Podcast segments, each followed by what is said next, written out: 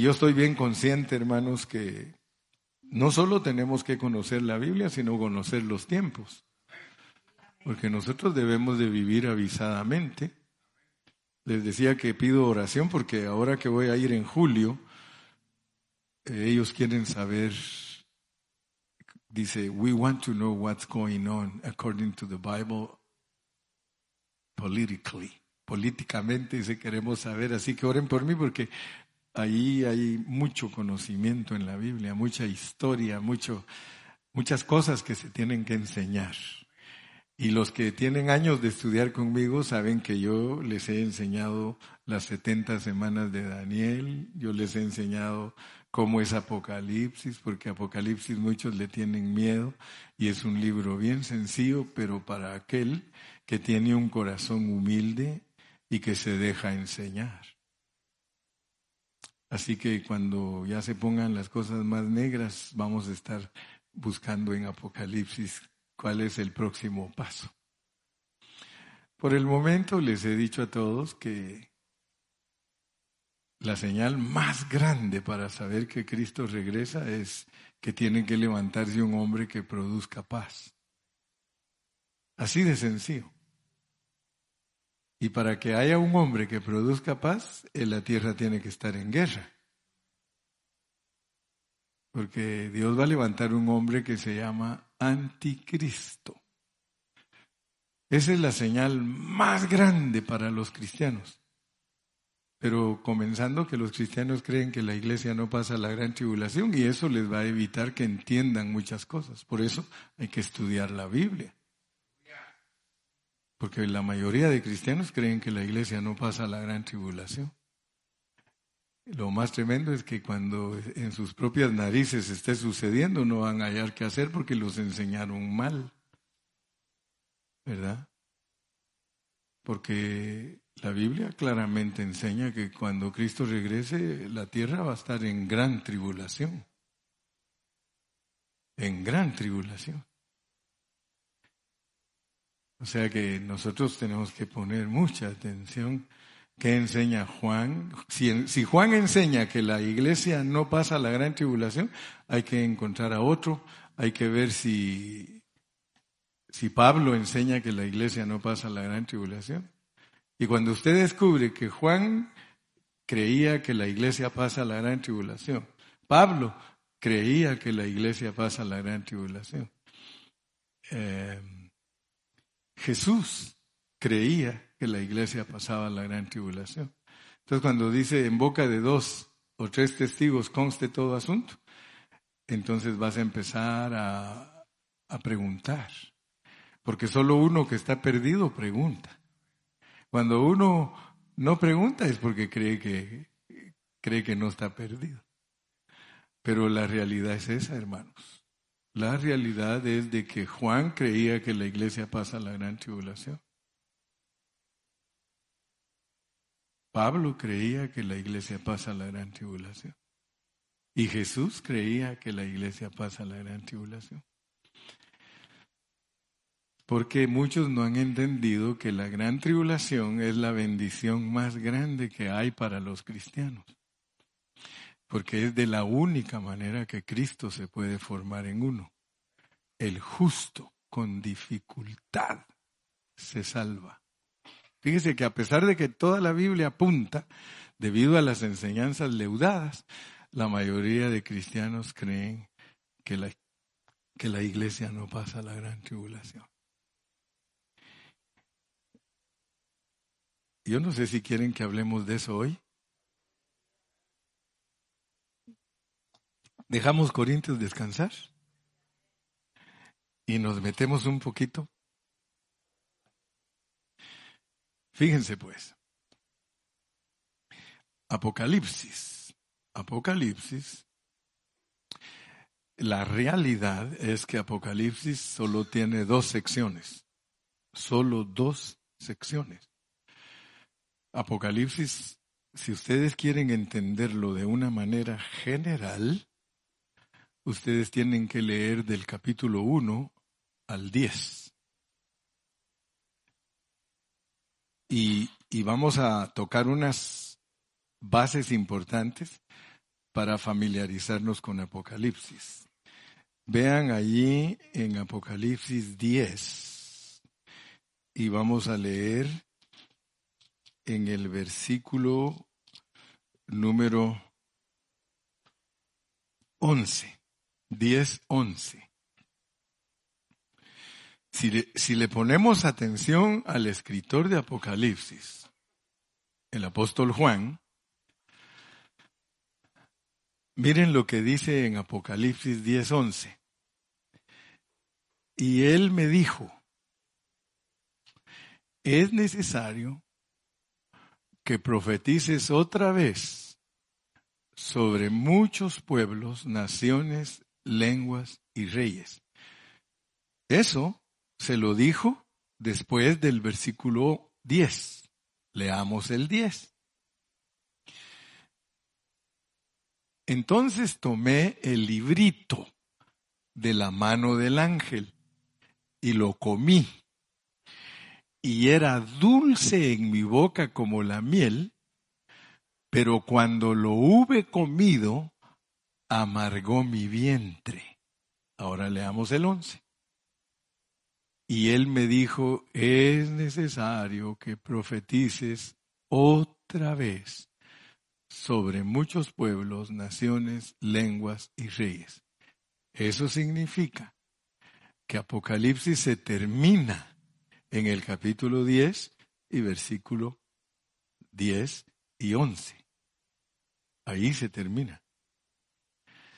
Pero Dios le dice a Juan que se coma el libro y que tiene que profetizar otra vez. Entonces, para que ustedes entiendan Apocalipsis fácilmente, deben de saber que del 1 al 10 explica todas las cosas que van a pasar en una forma general. Cuando le dice que profetice otra vez, lo dice en una forma detallada, detallada. Y para poder entender el tiempo final, nosotros debemos de saber que solo faltan tres años y medio de que se cumpla. Todo lo demás ya está cumplido. Solo falta que se cumplan tres años y medio. Estoy hablándoles de las setenta semanas de Daniel. O sea que para entender Apocalipsis hay que entender Daniel. Daniel era un hombre que era muy amado por Dios. Dios lo amaba mucho a Daniel. Y Daniel se inquietó. Él quería saber cómo era la historia del mundo. La historia de Israel y del mundo.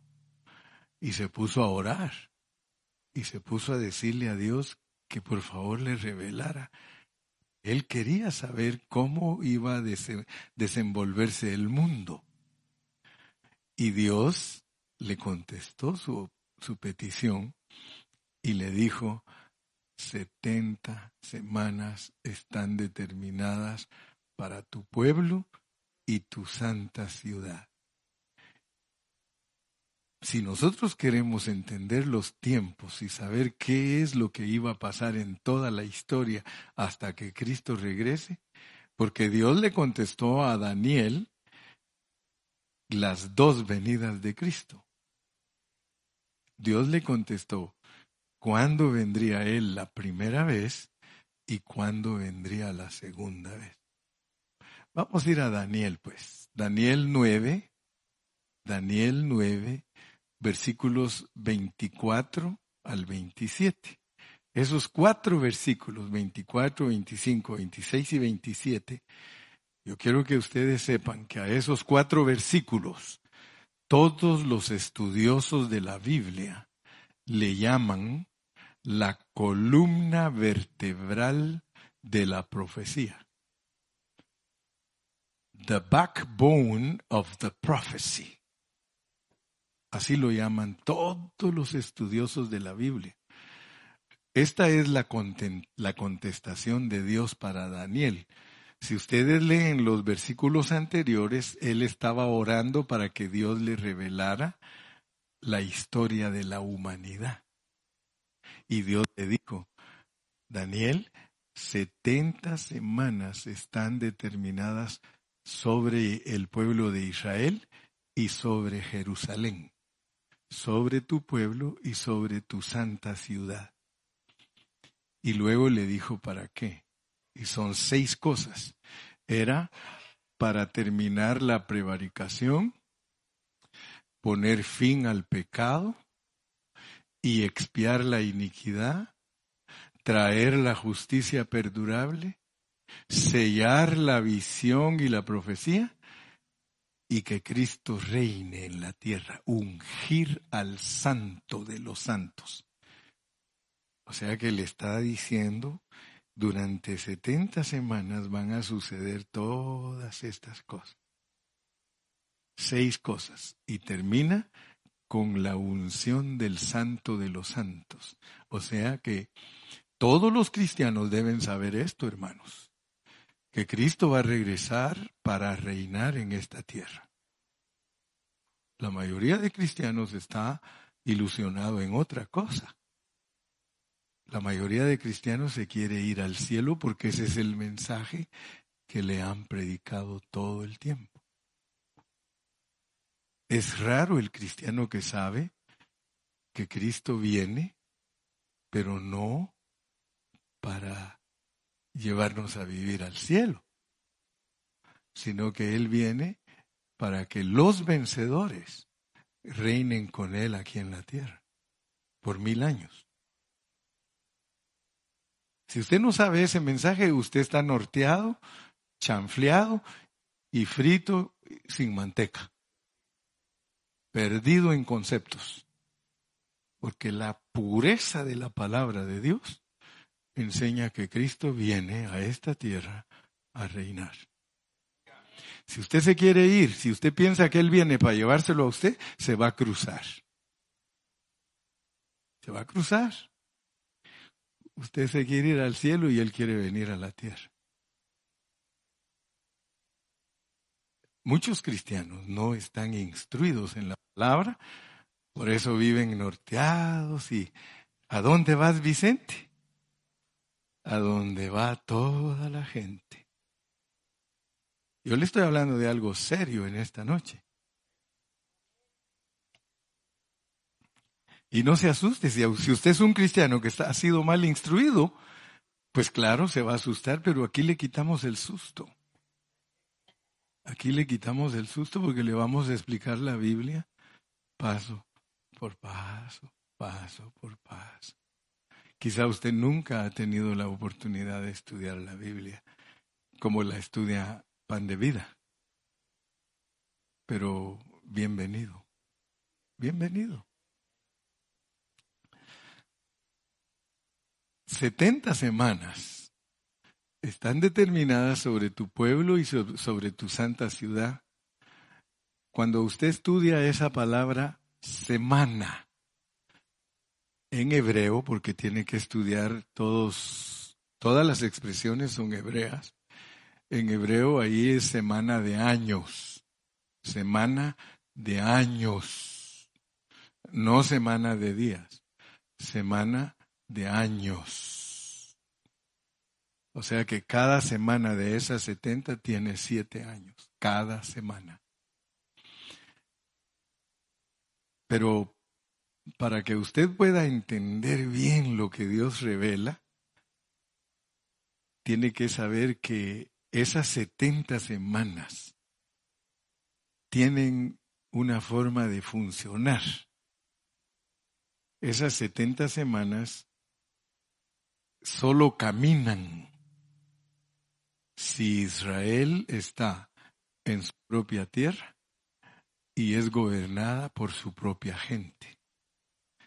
Si eso no está pasando, ese reloj no camina. Es un reloj de 70 semanas, que son 490 años, pero es un reloj que le dieron a Israel se lo dieron a Daniel. Daniel, aquí está tu reloj de 490 años.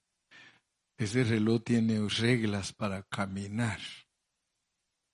Si Israel no está en su propio territorio y no está gobernado por su propia gente, ese reloj no camina. Ahora noten porque es lo... ¿Cuántos de ustedes? Esto se, se puede entender porque de ahí sacan muchas cosas. Por ejemplo, Estados Unidos, ¿cuántos de ustedes han oído? Diez, nueve, ocho, siete, seis. ¿Cuántos han oído eso? ¿En dónde lo han oído? En la NASA. La NASA. Cuando la NASA va a mandar un cohete a la Luna, hay una cuenta regresiva, pero ¿por qué a nosotros solo nos dicen de 10 para 1? ¿Alguno de ustedes alguna vez ha oído que va a ir un cohete a la luna? 125, 124, 120, ¿verdad que no? Porque cuando alguien va a mandar un cohete a la luna, tiene que echarle el gas cuando ya todo, todo está comprobado que está funcionando. Porque si le echan el gas desde que empiezan a trabajar, ese gas va a perder lo que se llama el octanaje, que es la fuerza para agarrar fuego. A la NASA le dan un reloj y le dicen al director de la NASA, vamos a enviar a Júpiter 1 y va a ir a tal planeta. Aquí está el reloj de ustedes, siete años para prepararlo. Y empiezan todos a trabajar, pues. Pero cualquier falla que haya en la preparación de ese cohete, paran el reloj. Luego van y chequean lo que está fallando, en esta sección no está bien esto, aquí no está bien esto, lo arreglan, echa a andar el reloj. Porque ellos tienen siete años para enviar ese cohete. Pero si algo está fallando, lo paran porque en, la en los últimos minutos le van a echar el gas para que esté ese gas, pero con todo el octanaje y que encienda, pero fácil. Yo no sé cuántos de ustedes saben estas cositas, pero yo se las voy explicando. Cuando ustedes van a echar gas a la gasolinera, ustedes ven 87, 89 y 91. ¿Lo han visto? Fíjense pues, ¿cómo funciona eso? Si yo pongo gas de 87 aquí, de 89 aquí y de 91 aquí, y enciendo un fósforo aquí, ¿Cuál creen que es la gasolina que me va a jalar primero? 91. Porque el octanaje de esa gasolina es más alto. Por eso cuando uno echa de esa gasolina en su carro, tal vez ustedes no me lo creen. Hagan la prueba. Que van a ver que su carro les da más millaje que esta otra. Porque el motor agarra más rápido en cambio, el otro 81 cuesta más que agarre. ¿Me explico? Entonces la NASA hace eso, entrega el reloj, siete años, diez años, doce años, cinco años, y cuando ya los minutos, ya todo, todo el, todos los departamentos del cohete están perfectos, no, no falta nada, dice, echen el gas echen el gasito. Ahora esperemos pues porque terminamos de echar el gas cinco minutos antes de que ese cohete salga para la Luna, para Júpiter, para Mercurio, etcétera. Y entonces ya, diez, nueve, ocho, siete, seis, cero. Si aún así se les ha caído. Ahora, 70 semanas están determinadas sobre tu pueblo y sobre tu santa ciudad. Y tienes que arreglar el departamento de la prevaricación, se tiene que acabar el pecado, se tiene que expiar la iniquidad Hay que traer la justicia perdurable, que se cumpla la visión de los profetas y poner a Cristo como rey de la tierra. 70 semanas. Ahora nos va a empezar a explicar cómo camina el reloj. Versículo 25. Sabe pues. You have to know and also you have to understand. Tiene que saber y tiene que entender cómo empieza a caminar ese reloj. Y fíjense que ahí donde dice que desde la salida de la orden es importantísimo que nosotros lo entendamos, porque estas 70 semanas cubren la primera venida de Cristo y la segunda venida de Cristo.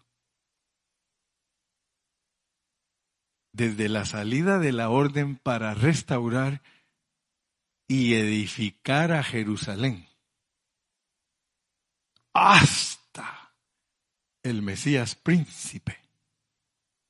O sea que está diciendo que desde que den la orden de restaurar y edificar a Jerusalén hasta la venida de Cristo como príncipe, ahora nos dice pues, va a haber un grupo de siete semanas.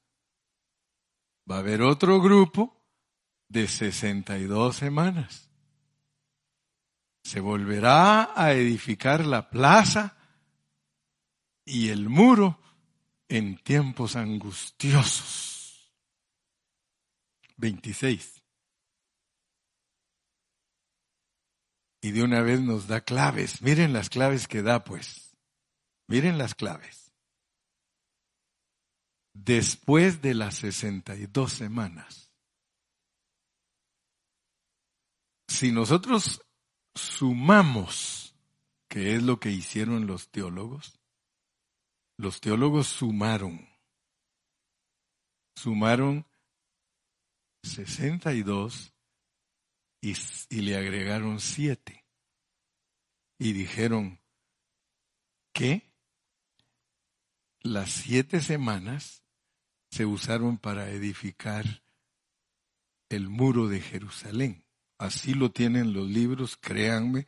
Si ustedes quieren, lean libros de las 70 semanas de Daniel y se van a dar cuenta que todos los escritores ponen que al principio, en la primera venida de Cristo, que sucedieron 62 semanas más 7, y ellos dicen, en la primera venida de Cristo, se cumplieron 69 semanas, ya solo falta una. Y van a ver los errores que se cometieron en esa interpretación, porque nosotros nos vamos a sujetar a la palabra de Dios. La palabra de Dios es de que usted y yo tenemos que saber el significado de todos los números que hay en la Biblia. Usted tiene que saber interpretar todos los números que hay en la Biblia. Si usted no sabe qué significa el uno en la Biblia, tiene que aprender. El uno es unidad, el dos es testimonio, el tres es resurrección, el cuatro es la criatura, el cinco es la criatura con Dios, el seis es el hombre natural, el siete es plenitud. El ocho es nuevo comienzo. El nueve es la triunidad de Dios en resurrección. El diez es tribulación. El once es autoridad, incompleta. El doce es autoridad completa. El trece es rebelión. El catorce es la criatura pasada por tribulación. Y esos números son básicos. Los números los puede mezclar uno porque la Biblia le da el significado de los números y los números se pueden mezclar. Así como en matemáticas, que se pueden sumar, restar, dividir, multiplicar. Y usted va a encontrar eso en la Biblia. En la Biblia, eh, el 4 es multiplicado por 3, da 12. El 4 es la criatura, multiplicada por 3, que es la resurrección, se vuelve autoridad de Dios número 12. Así está escrita la Biblia. Después de las 62 semanas, después de las 62 semanas, matan a Cristo. Ahí lo dice, mire. O sea que Dios le reveló a Daniel en qué fecha iban a matar a Cristo. Eso está escondido todo en la Biblia.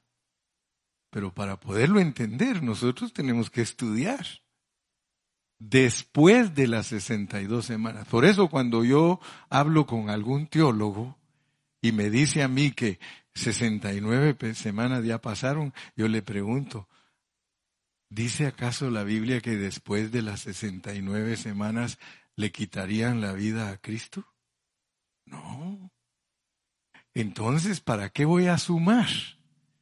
Si Dios me está dando por el Espíritu Santo la enseñanza de que después de las 62 semanas le quitan la vida a Cristo y dice, mas no por sí, o sea que Él no muere por Él mismo. Cristo no murió para salvarse Él. Por eso dice que le quitan la vida, pero no para Él. El hecho que le quitaron la vida a Cristo no es para provecho de Él, es para provecho de nosotros.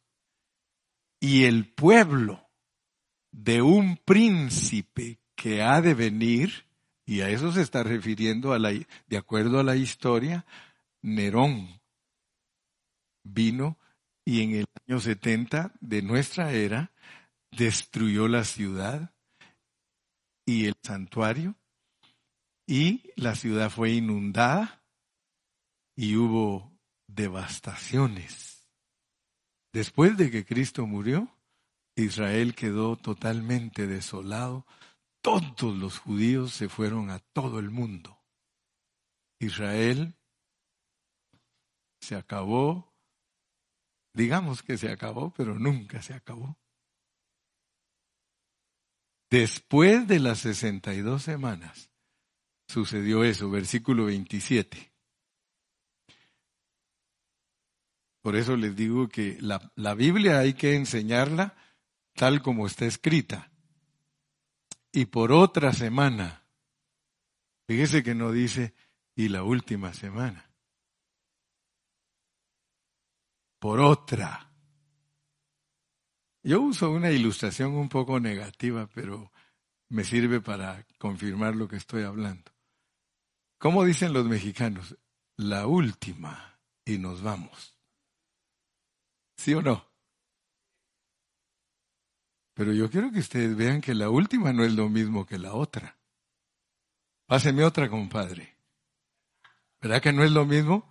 Páseme otra, compadre, que la última y nos vamos. Entonces nunca le crean a un teólogo que aquí él dice la última semana. No, es otra semana. ¿Se dieron cuenta ustedes que nos dijo que hay tres grupos? 7, 62 y otra. Si alguien tiene la, Biblia que tiene la hermana Meli, que a saber si le... Yo creo que ya nunca regresó esa Biblia, hermana Meli. Ya no la encontró la hermana Meli. Y yo, peor. Porque, ¿se acuerdan del dicho, verdad? Que dice, que el que presta un libro es tonto, pero es más tonto el que lo devuelve. Por eso es que los libros se pierden. Hay una Biblia, una versión, si ustedes la encuentran. Yo sé que ustedes me van a dar la razón. Se llama Biblia Católica Guadalupana. Y es la única Biblia, la única, que está bien traducida en este versículo. Dice, y por otra semana el Cristo confirma el pacto con muchos.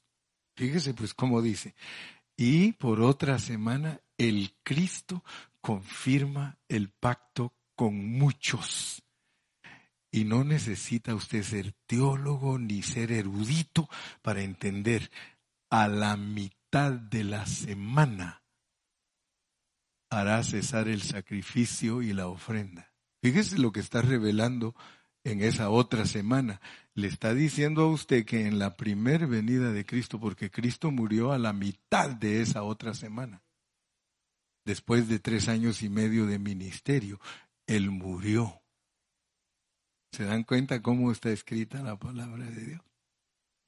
A la mitad de la semana, Él muere en la cruz del Calvario, a la mitad de la semana, y confirma el pacto con todos sus fieles. Y desde que Él murió, ya no se acepta ninguna ofrenda. Dios no acepta ninguna ofrenda. Hace cesar el sacrificio y la ofrenda, porque Él fue la ofrenda perfecta. Todo lo demás era sombra. Lo verdadero lo presentó Él. Ahora fíjense, después Después se cumple la otra mitad. Después. Ese después me gustaría que ustedes lo estudiaran. Después con la muchedumbre de las abominaciones vendrá el anticristo. Quiero pues que vean ustedes que la Biblia nos revela la mitad de la semana en la primer venida. Después va a aparecer el anticristo hasta que venga la consumación y lo que está determinado se derrame sobre el anticristo.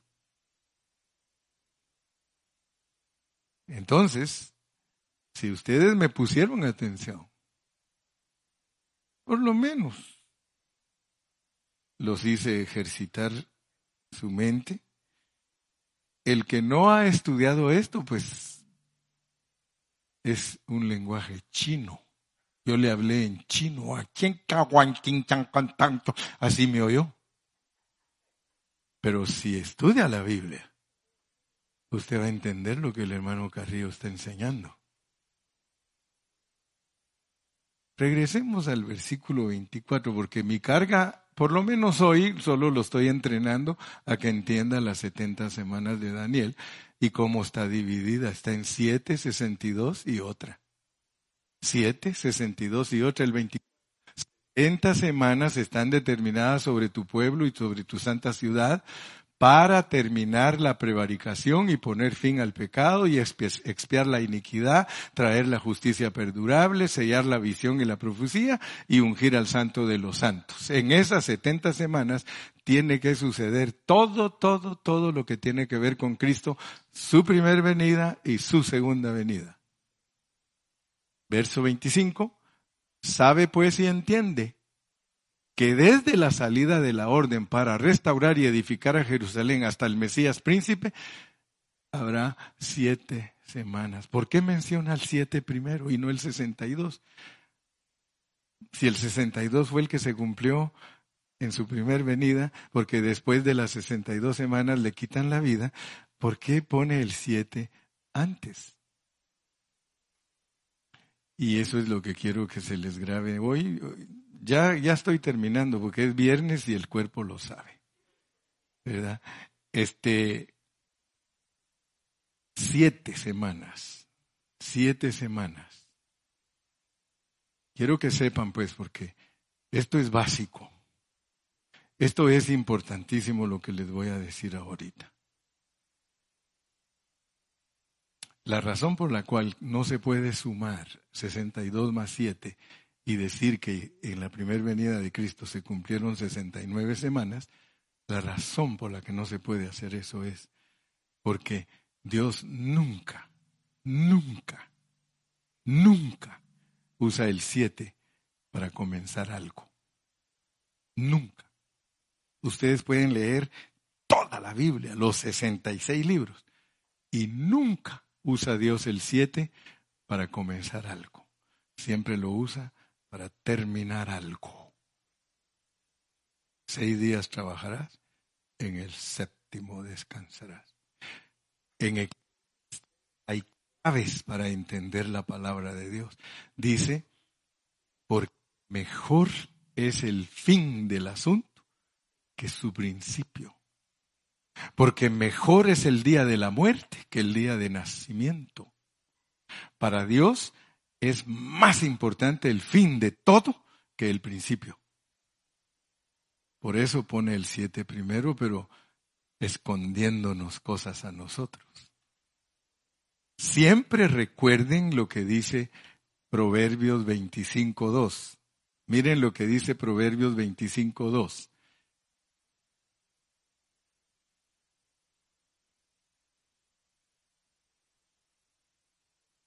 Gloria de Dios es encubrir un asunto, pero honra de rey escudriñarlo.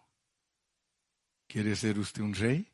¿Quiere que Dios lo mire como rey? Porque a hombres y a mujeres los ve Dios como reyes si escudriñan la Biblia. Porque la gloria de Él, lo que lo hace glorioso, es escondernos todos los asuntos. Pero Él quiere hacernos reyes. ¿Cómo nos hace reyes? Si nos volvemos escudriñadores. ¿Cuántos dicen amén? Entonces, en la primer venida de Cristo, no se puede agregar el siete, porque el siete se lo reserva Dios para el fin. Le tenemos que encontrar lugar en el fin. para que yo les pueda explicar a ustedes la primera venida de Cristo y la segunda venida de Cristo, mínimo necesitamos 200 horas. Hoy solo les estoy introduciendo para inquietarlos y que sepan que la Biblia es un libro maravillosísimo y ahí está todo. Para que ustedes me entiendan a mí bien, la venida de Cristo tienen que venir 199 veces. Y lo dudo que ustedes vengan. Después de 200 veces de juntarnos aquí, ustedes entienden la venida de Cristo. Ahorita solo les dije en qué se basa todo para entender la venida de Cristo. Por eso hay que poner atención cada vez que nos reunimos y ustedes tienen que orar para que Dios le dé paciencia al pastor, porque yo tengo que frenarme para enseñarles tengo que calmarme, tengo que concentrarme para que ustedes puedan recibir algo sólido, algo bueno. Amén. Así que ustedes oren siempre por mí, pero hoy quería inquietarlos porque a través de esas 70 semanas es que uno sabe qué es lo que va a pasar en el mundo. Entonces por eso les dije que se necesitan muchas horas porque son muchos los detalles. Tengo que darles 1500 versículos para que por lo menos me crean que estoy hablando la verdad. Ahora, la gente cree las mentiras con dos versículos. Un versículo les dan, mire, les dicen que va a venir Cristo y se los va a llevar al cielo y todos lo creen. Todos lo creen. Pero les explica a usted de esto, les da sueño les da sueño.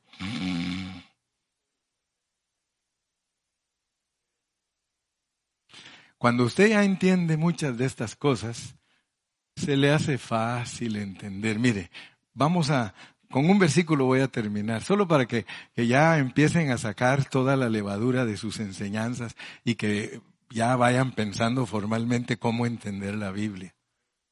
Si ustedes saben que hay un ministerio que explica bien la Biblia, ¿por qué no se acogen a ese ministerio? Pero no, muchos prefieren seguir engañados, seguir eh, recibiendo enseñanzas leudadas que no les ayudan en nada. Y a veces los invita uno, vente hombre, vente a estudiar, vente. Y no quieren. Pero miren lo que dice aquí, pues. Van a ver que después que les expliqué esto, para ustedes es más fácil entender la Biblia. Vamos a ir a Tesalonicenses.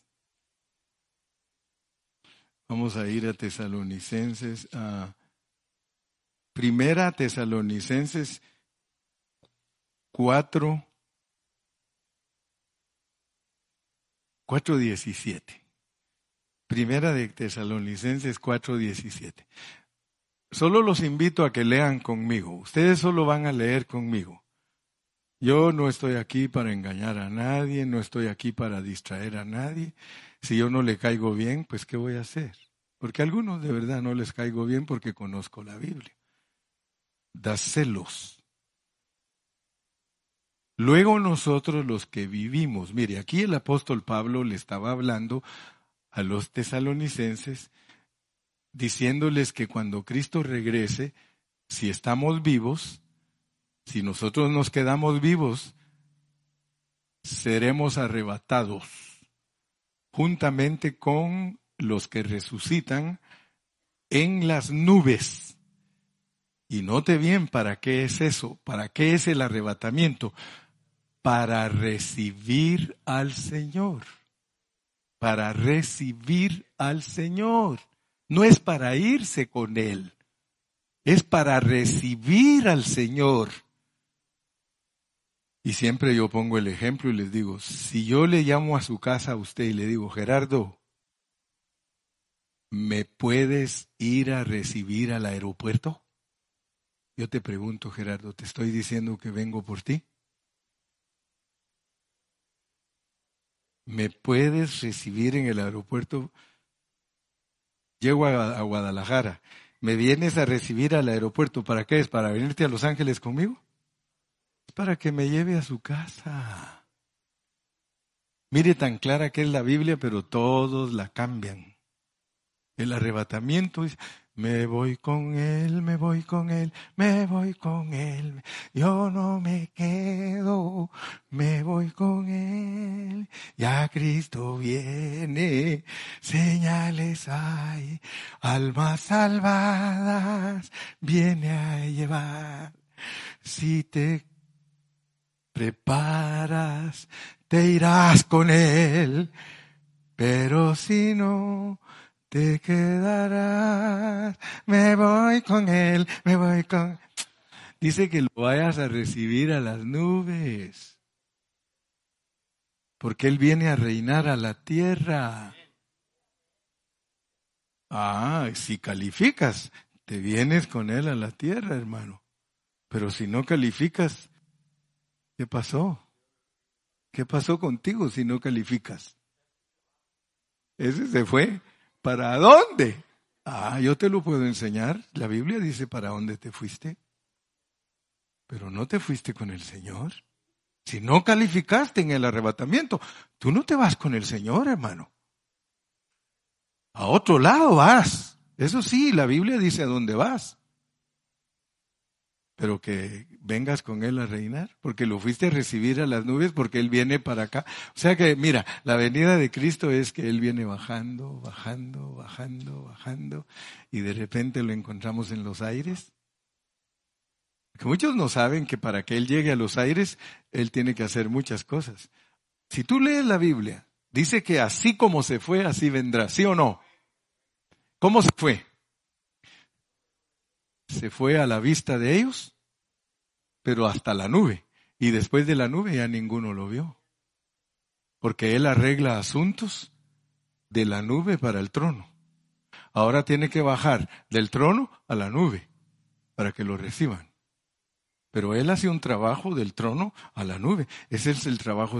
Y muchos ni creen en la venida secreta del Señor. Hasta dicen que el que descubrió la venida secreta del Señor, que es un hereje, si la Biblia claramente dice, como lo viste irse, así vendrá. Lo ves a la nube, pero ya después de la nube no lo ves. De la nube al trono, él tenía que llevar a cabo asuntos. Y ahora él regresa del trono a la nube y a la nube lo vamos a encontrar. ¿Para qué? Para que decida quiénes vienen con él porque los va a juzgar a todos los cristianos. Ahí es el tribunal de Cristo y de ahí decide quién se viene con él a reinar con él y quién va al lloro y al crujir de dientes. ¿Quieres seguir aprendiendo? Sigue viniendo. Sigue viniendo. Y ahí vas a ver que vas a aprender mucho, mucho, mucho. Uh. ponte de pie.